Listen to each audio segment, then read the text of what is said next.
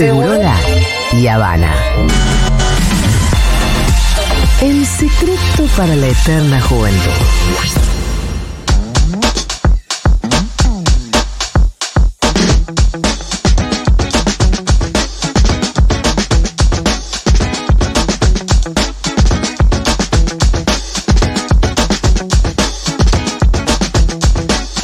Bueno, parece ser Yanina La Torre está contentísima porque me voy a quedar sin laburo.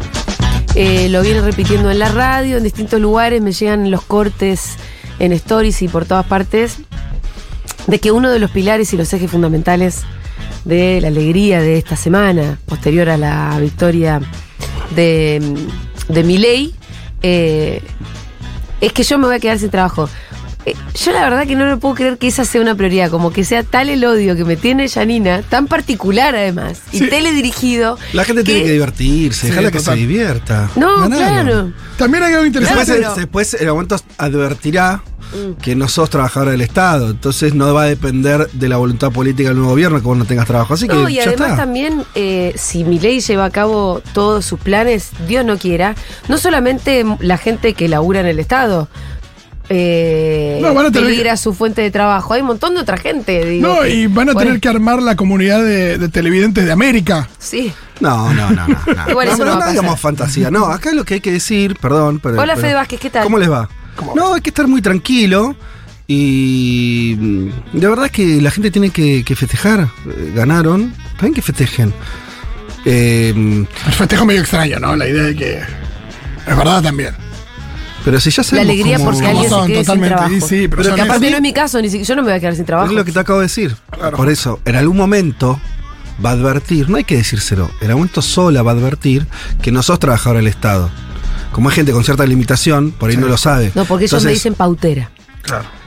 Está bien, pero eh, ya lo explicamos mil veces, no, no tiene mucho sentido entrar ahí, me parece ahora, pero mm, no nosotros surgimos durante el macrismo, eh, no- nos sostiene la comunidad, así que eh, tranquilidad, tranquilidad porque esas cosas como muchas se desarman solas. Yo Entonces, seré no, gorila. no hay que no hay que exagerar la respuesta. No, total. Cuando No, es muy no evidente, cuando es cuando es muy evidente el error. ¿Tenés la Pfizer, churra? Porque también hay errores. ¿Cuál es el error? Error de diagnóstico. Ah, sí, sin Es duda. error de creer que el problema sos vos o otro, no sé qué. Ahora empieza un gobierno que va a tener que dar respuesta, le puede pegar, le puede no pegar. Eh, tranquilidad, tranquilidad. Sí, y lo más probable es que no encuentren demasiadas respuestas ahí tampoco. no sé, pero mm, seguro, como bien apuntaste, no es que eh, la cuestión va a pasar por, por, por nosotros. Y, y me parece también, lo digo sinceramente, que empezar a habilitar eh, que vayan viendo ciertos errores de que tenían de diagnóstico. Va a empezar a suceder solo, no hay ni que decirlo. Eso estoy diciendo. Cuando el año que viene Futurock exista, entonces, ¿entendés? Y, lo- y el, y el otro año y el otro, por decir un ejemplo de muchas otras cuestiones que van a seguir existiendo. Eh, está, eh, no es que quería entrar por acá, pero empezamos la charla. Por ejemplo, eh, hay una idea, ¿no? Esta, que sobre todo fue del PRO, eh, y anotaría eso, sobre todo el- por el programa de Milley, esta idea de que, por ejemplo, el peronismo se termina. Sí. Ah, Bueno, en algún momento van a advertir Que no. que los peronistas siguen ahí.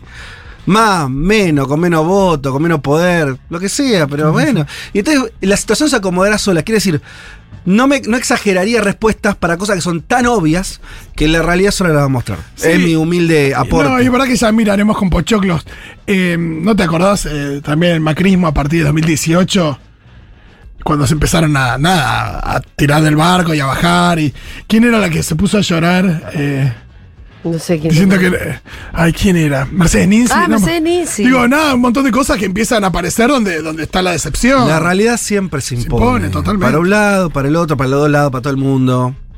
Bueno, entonces yo tendría mucha calma. Bueno, ¿qué trajiste, Fede? Calma traje. Vamos. Bien, eso es lo que necesitábamos. Bueno, eh, algunas cosas. Obviamente hay, mu- hay mucho para decir. eh, veremos qué, qué nos entra hoy. Arranco por acá.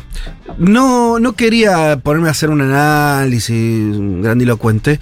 Eh, la primera intención, pensando que esta columna la escuchan personas que más o menos conozco, no, no en forma directa, por supuesto, pero que eh, intuyo, por más que también habrá algunos que vean este contenido, escuchen la radio o, o después en, en- en YouTube, eh, que por ahí están contentos, que son parte de- del esquema o de, las ideas que triunfaron en el domingo pasado.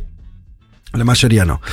A esa gente, a, las, a, a todos los que no votaron a mi ley, lo primero que les quiero decir, y esto porque hay algo que decía Mario Weinfeld y para mí está bueno, que es no puede haber mucha distancia entre lo que uno charla con un amigo, con la familia, en su lugar de trabajo, y después cuando se prende el micrófono, Sí. dice otra. Eh, Alguna distancia siempre hay, porque no es lo mismo hablar en público, por así decirlo, que en forma privada, pero esa distancia no puede ser enorme, no puede ser blanco y negro. Y la verdad que estos días yo lo que estuve diciendo es algo que quiero decir ahora, Ajá. que es, chicos, no hay nada de lo que arrepentirse, eh, no fue culpa nuestra el resultado electoral. eh, ¿Qué es ese nuestra? De, no- de, ¿qué todo- es ese de todos los que de todos los que eh, en principio estuvieron conversando con sus familias porque mm, para, para convencer que no voten a mi ley y advirtiendo de los peligros, los que hicieron juntadas, los que hicieron la famosa micromilitancia, los que estuvieron en su lugar de trabajo y también advertían que, eh, eh, que, había también una disputa ahí para dar, eh, que, que llevaban información, que decían, che, mirá, fíjate la plataforma de mi ley lo que está diciendo, no te parece un peligro. Todo eso que se puso en funcionamiento y que lo hicieron, lo hicimos de distintas maneras millones de, de personas en los últimos días, eh, no tenemos que tener un sentimiento de que ni eso no sirvió para nada, ni que hay que autocriticarse, ni que faltó militancia. No, la verdad que todo eso estuvo, todo eso se dispuso. La gente, a pesar, a pesar de estar terminando un gobierno notoriamente malo, eh, hubo mucha gente que dijo, che, pero lo que hay del otro lado es muy feo, eh, no nos gusta lo más mínimo, y salió a hacer esto que fue muy noble, que también para desarmar. Y hasta yo creo que muchos de los del libertarios o, sobre todo la gente más joven que rodea a Milei o que está cerca o que también sabe esto, quiere decir, para salir de, de lo, de los fantoches de los viejotes que siguen diciendo que la gente la compra y todo eso, parece que se entiende que hubo un debate muy intenso que pasó en las redes y pasó en la calle y pasó en los lugares de trabajo y yo que sé que eh, que saben que esto fue absolutamente genuino y sobre todo lo más importante lo sabemos nosotros. Entonces frente a eso, tranquilidad, sepan que eso, si no hubiera ocurrido, el resultado hubiera sido mucho peor. eh, y que, eh, que es algo que hay que vivir con orgullo haberlo hecho, porque lo hicimos a partir de la absoluta convicción, eh, incluso digo con elementos materiales a mano muy malos, un gobierno que no había muchas cosas para defender de este gobierno, eh, un candidato que al mismo tiempo era el ministro de Economía, de una economía que estaba en disfuncionalidad total, eh, un candidato con el que no había tampoco una cuestión de piel, ¿no? De muy años nuevo, construido. muy sino- nuevo además, que surgió Claro. hace poquito. Bueno, Massa no surgió hace poquito. No, como candidato. Se Claro, defi- como se definió medio último momento. Claro, y sobre todo que era alguien muy distante de todas estas cosas que yo estoy diciendo. Sí, y así todo se llegó a conseguir eso en el último, diría, mes y medio de campaña, donde, donde ya mucha gente había conectado con el candidato. Sí. Eh, Bueno, por eso todo eso fue construido de forma muy noble. Y eso me parece que hay que sentirse bien con eso. Es lo primero que me surge decir. Lo segundo que me surge decir es, y esto también de verlo en conversaciones y todo, que es eh, rápidamente saldría de la situación de el enojo con el que no la vio igual. Y esto no es una postura porque queda bien, eso que no. Acá, y esto lo venimos diciendo, entonces no, se pueden andar diciendo cosas distintas todo el tiempo. Si nosotros decimos que acá es muy importante, acá en este momento histórico que estamos viviendo, los lazos humanos, los lazos familiares, los de amistad, los lazos generados reales, no en las redes sociales, nosotros no podemos pensar que el que no votó a masa y votó a mi ley o votó en blanco, lo que sea, quiere que eh, yo eh, me, me pongan un fan con verde y termine. No, no es así. No es así. Eso no es así. Está Los que- difícil igual, Fede. ¿eh? No, es que por eso, eso hay que desterrarlo primero. No, está bien, te es- lo digo para, solamente para subrayar lo que estás diciendo. lo voy a subrayar. Pero decirte porque estoy segura que del otro lado hay un montón de gente que dice, loco, qué Claro. difícil. Bueno, loco, pero- pero porque primero- te lo dije, lo dijimos, lo recontradijimos, estaban todas las señales, ellos mismos lo dijeron, ellos lo dijeron una y otra vez. Entonces, cuando ahora uno ve gente que está diciendo, pero ¿cómo que vas a derogar la ley de alquileres? Está difícil. Mira, Leo me está sintiendo ahí. Está difícil. Déjame, eh, como yo sé que es algo que mucha gente siente, pero sobre todo siente, ¿viste? Sí, Porque sí, un hay cosas que se sienten que son las más difíciles de modificar. Lo que uno piensa, ¿viste? Yo con, alguna vez que, en el momento que hice terapia, había, me, me quedé con una frase que decía, bueno, ¿viste? La cabeza vuelve a engañar. Es fácil. La convence de lo que querés. Tiraste ese argumento y tu, tu, tu valero se convence. Lo que sentí, viste, que es mucho más honesto y con eso ahí están todos los problemas, ¿no? Con lo que sentí de verdad. Bien. Por eso, como es un sentimiento, también me parece importante trabajarlo, porque primero está mal. Objetivamente, eh, es muy distinto.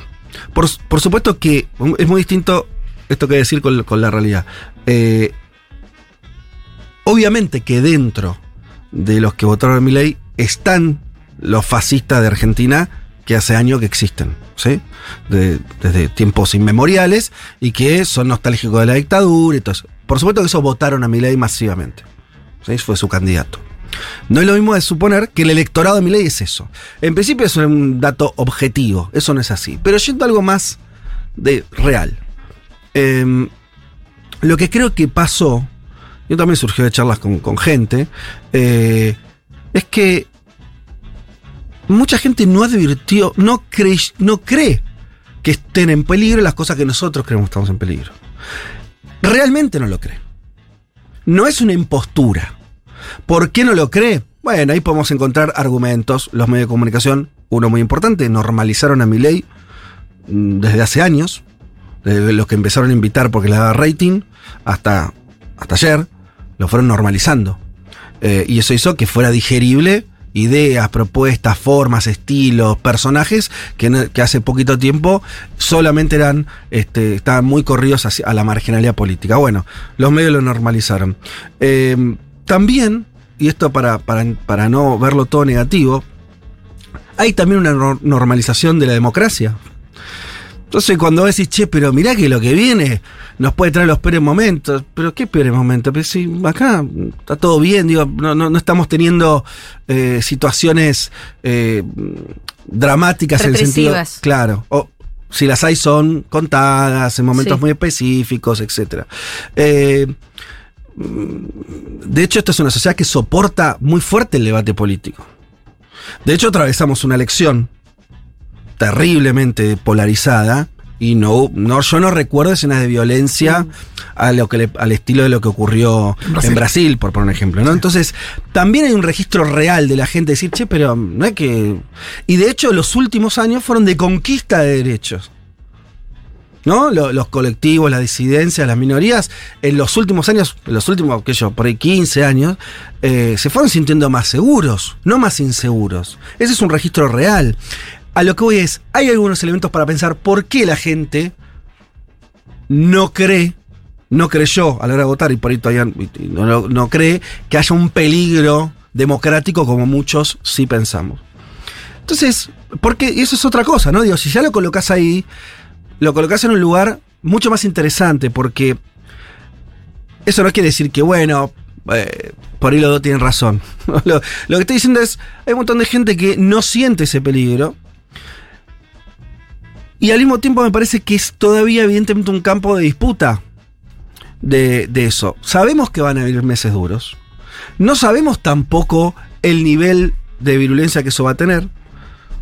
Que van a ser meses más duros lo dice el propio Milei, así que no hay que agregar nada.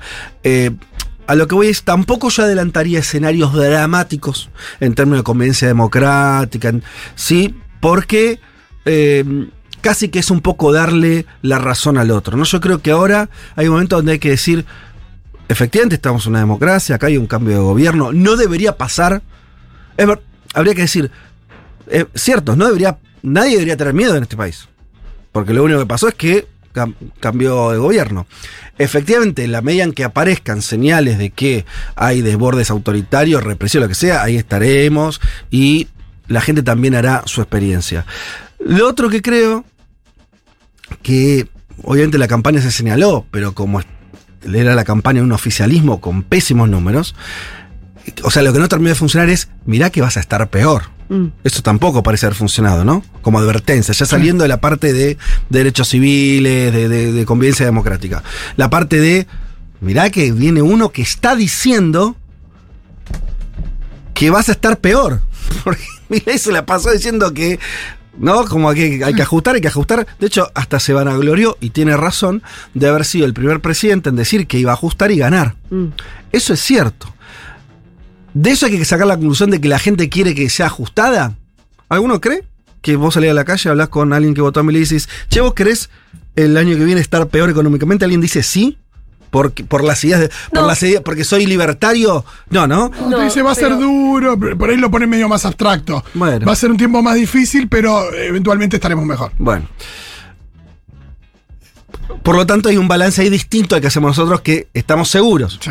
que con determinadas políticas vas a estar mucho peor. Y De que hecho- no va a haber un momento de derrame, ni que las fuerzas del mercado van a ordenar para los 46 millones de argentinos que nos enteramos hoy que éramos Exacto. eh, bienestar para todos. Exacto. Ahora, yo lo que digo es que hay que acompañar esa experiencia. Yo sé que no, está, no es lo más sexy lo que estoy diciendo, pero ¿Qué quiere decir? ¿Acompañar a quién? acompañar la experiencia de nuestro pueblo. O sea, eh, acá votaron a mi ley, una mayoría de la sociedad, listo. Vivimos una democracia, es gobierno, bien. ¿Qué haces frente a eso? Eh, Sí, yo justamente que- todo esto que estuvimos defendiendo que la democracia es eso. Digo, justamente lo que pasó. La gente decidió y votó, y es este. El tema es que se maneje dentro de los marcos de la democracia. Para eso. Eso como está bien estar, eh, eh, vamos a estar, mm, no, eh, alerta, recontra alerta eso. Y, y también estar, hasta diría tener los resguardos, ¿no? Esta, esta cosa que ya lo dijimos, no salir a tontas y a locas, a- ¿no? Como eh, eh, mañana salimos a abrazar una estación de, de servicio IPF. Bueno, para. ¿No? Veamos la, veamos la estrategia, cuál es la mejor para defender las cosas que a nosotros parecen fundamentales. Tal vez no sea esa, no sea de esa manera. Tal vez no sea como el 2016, cuando ev- evidentemente sí. ¿Por qué? Porque en ese momento el gobierno que ya decía que no iba a tocar nada de lo, de lo bueno y solamente íbamos a estar mejor. Diametralmente distinto a lo que dijo Milei. Por lo tanto, la reacción social que podía ocurrir ahí también era distinta. Era ante cada despido de un empleado público era, che, pero si vos dijiste que no. Y eso genera una, una, una idea, che, hemos sido engañados. Sí. ¿no? Esto ya es más difícil hoy. Por eso la estrategia no va a ser igual. Y esto no porque la, la estrategia la definamos acá o en donde sea, sino naturalmente me parece que la gente va a actuar distinto. Eh, por lo menos, por, por supuesto hay un montón de gente que le va a pasar mal a partir de- del 10 de diciembre. Milei, ya, sabemos que ciertas cosas sí van a hacerlas y van a ser... eh, Inmediatas. y que van a implicar que haya, que haya gente que la despidan, que eh, eso va a ocurrir. Es parte de lo que la gente votó. Quiero decir, entiendo el dramatismo de eso, es parte de lo que se votó.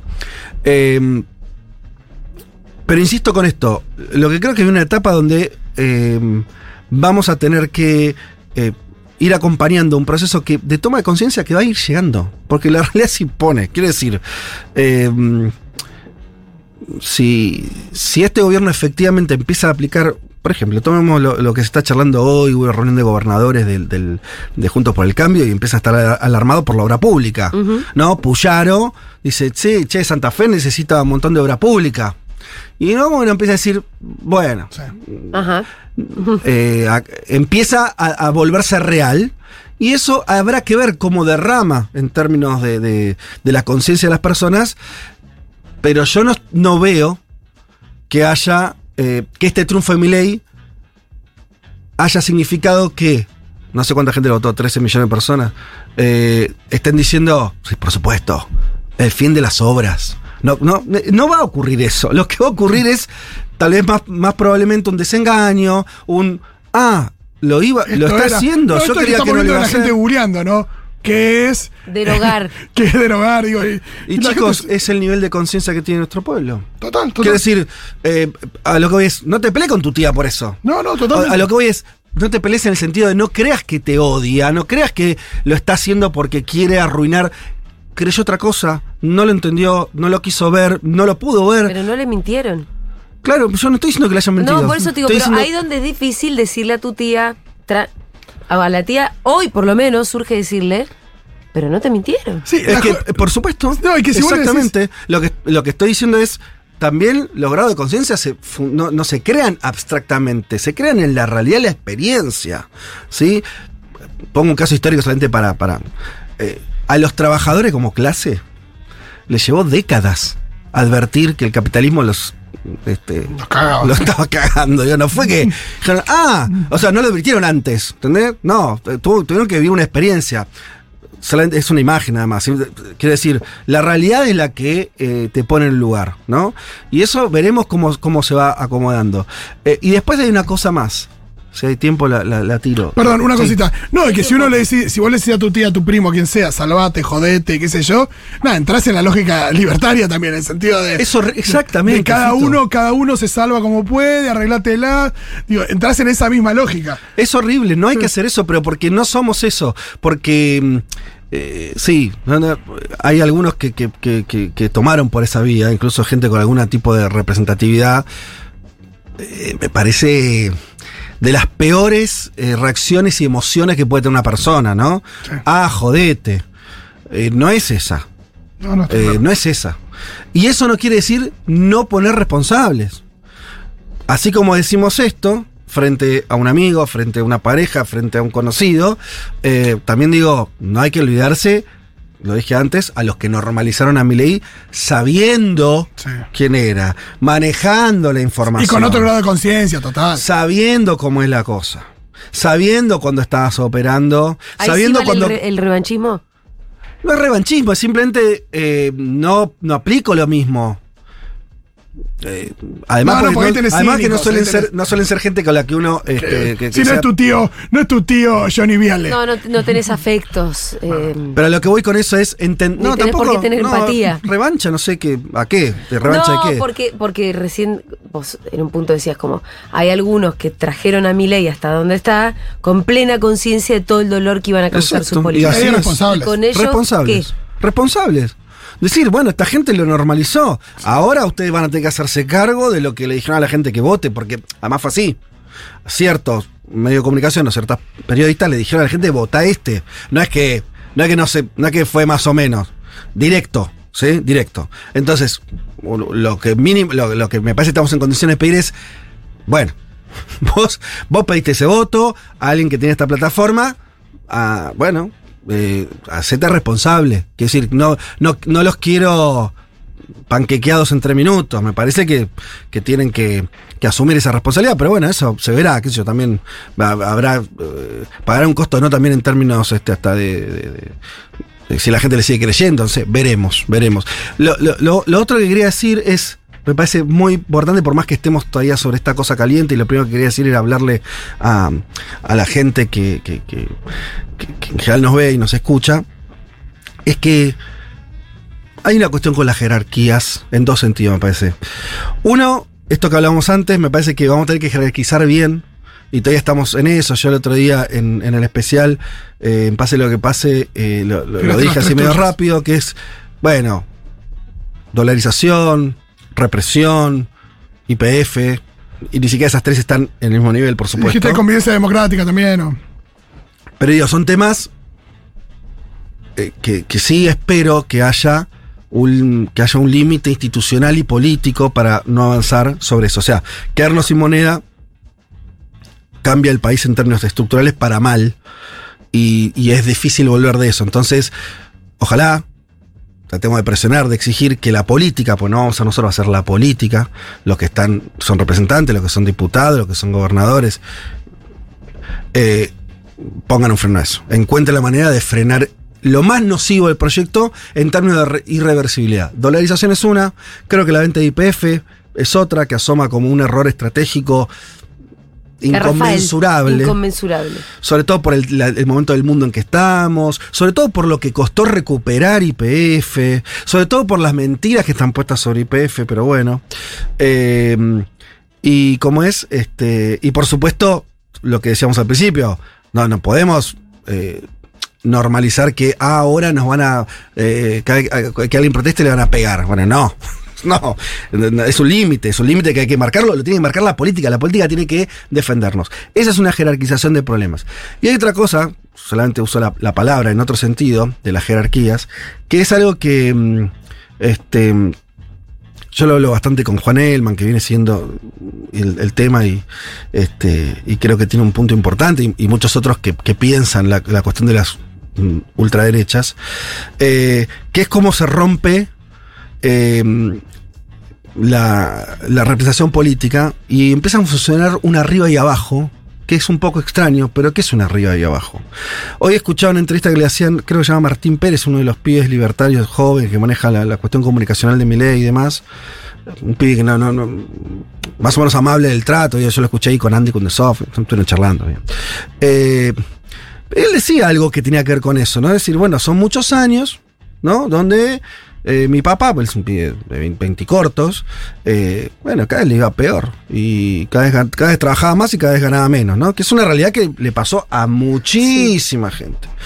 Y en ese plano aparecen los privilegiados, que no solamente los políticos. Cuando Milei dice los políticos, dice el Estado.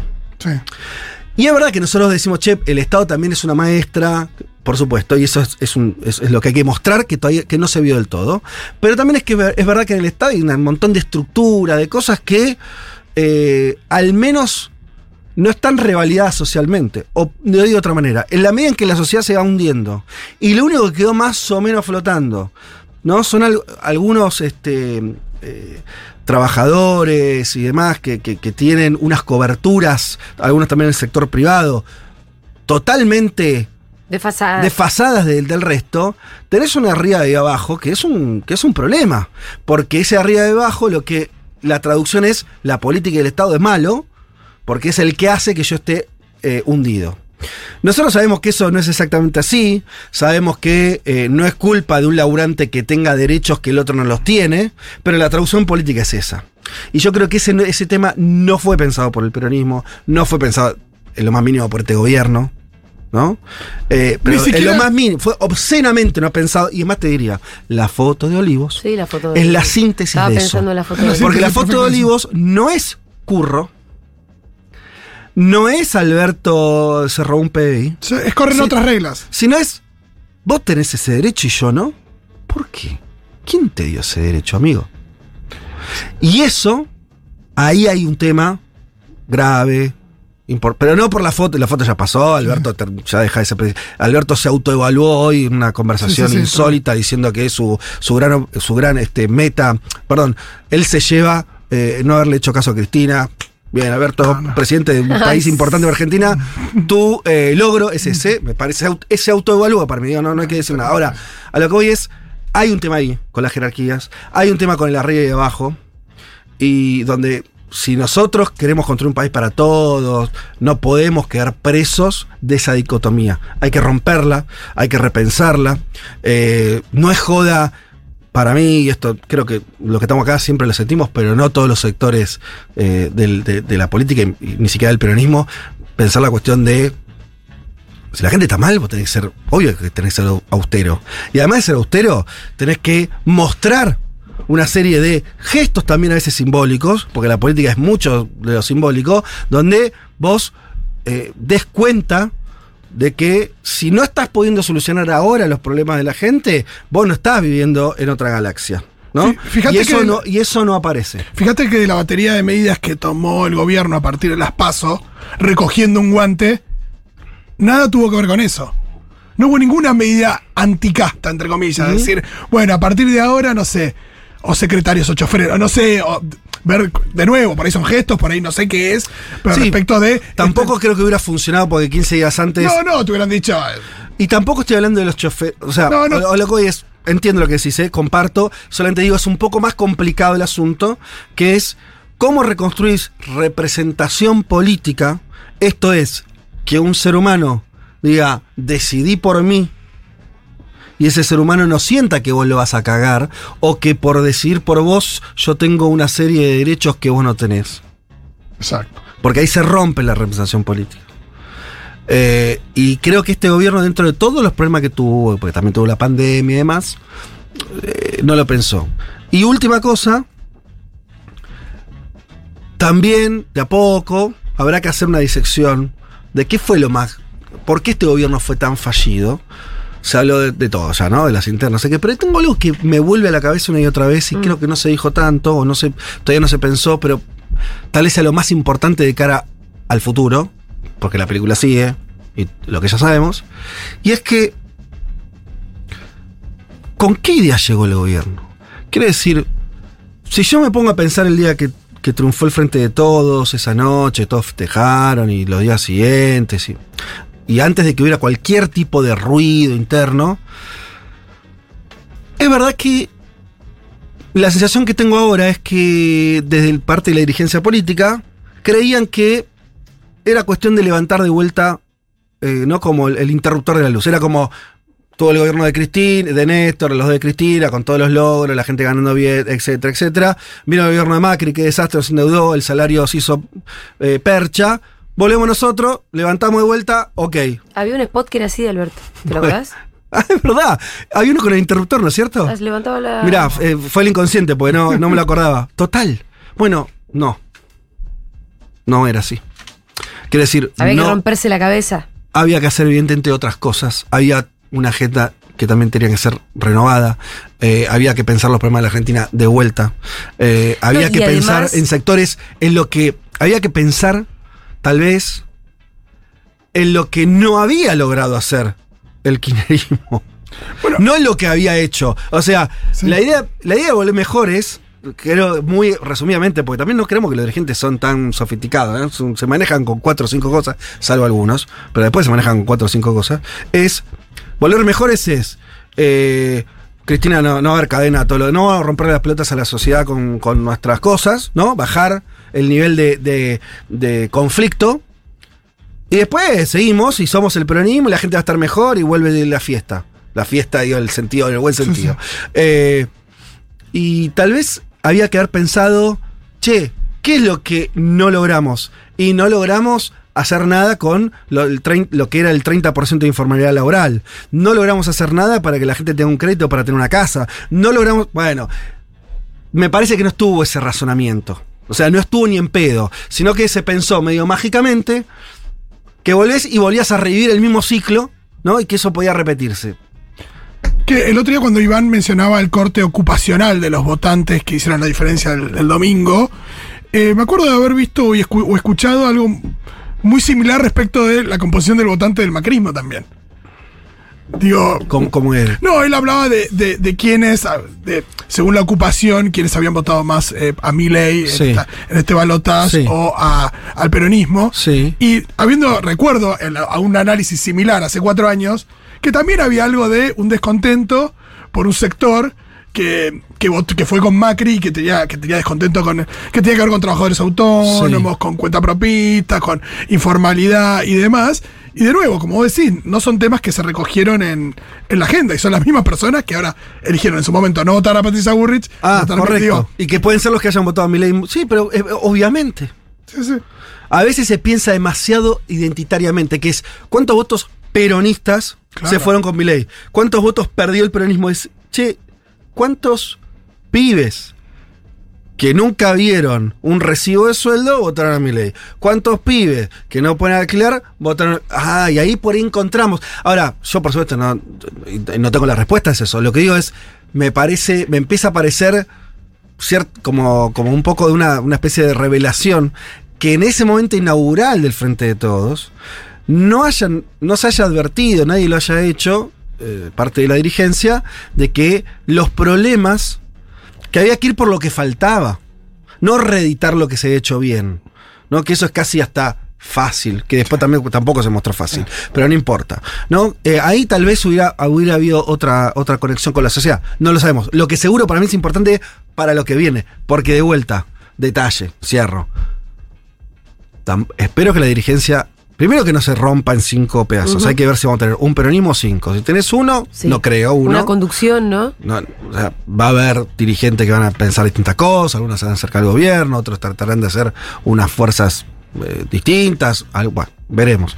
A lo que voy es, espero que no haya una atomización completa, porque eso va a ser muy difícil cumplir ese objetivo que decíamos, que la política frene, aunque sean las cosas más nocivas del gobierno que está empezando. Em, pero además de eso, espero que esa misma dirigencia em, no crea que es cuestión de sentarse a esperar que a Milei le vaya mal. Porque probablemente los problemas que tengamos sociales después de una mala experiencia de Milei sean, además de peores, también distintos. a Sí, los porque que además el mundo cambia. Entonces, me parece que hay algo ahí que hay que volver a pensar eh, de qué hacer con esas cosas, que no es, y hay que salir de la fácil. No es ni correrse más a la derecha, ni más pro mercado, ni más procesado. No, no pasa tanto por ahí. Eh, sí me, pasa, me parece que tiene que ver con la audacia. Sí que me parece que tiene que ver con el compromiso con sujetos sociales reales. Sí tiene que ver con cómo le solucionamos la vida a la gente de verdad. Que no es solamente. Digo, por ahí quedó clavado en esto, ¿no?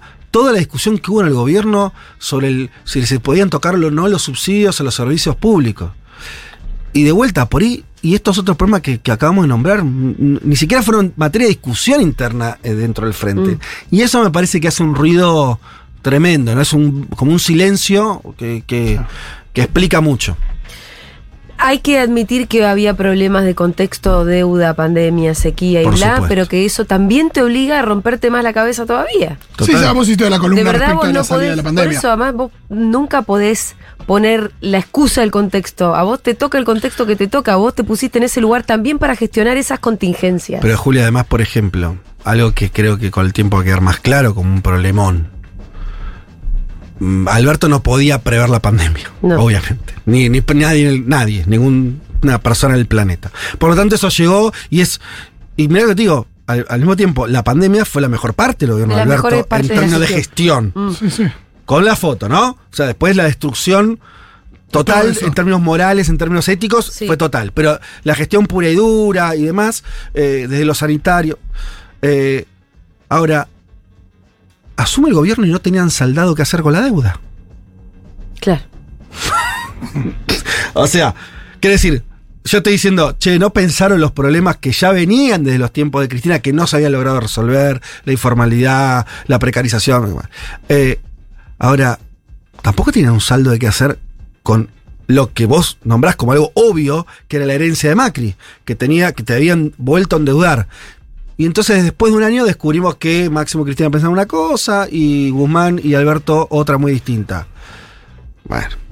Entonces ahí eh, fue poco serio esta experiencia. O sea, ya, mi, mi conclusión, ¿eh? como haciendo hasta benévolo con todos. You're not Fue poco- serious people. No fuese, muchacho, esto no, fu- Logan Alberto. esto no fue serio. You're esto no fue serious serio. people. Veremos cómo continúa la peli. Gracias, Fede A Vázquez. ustedes.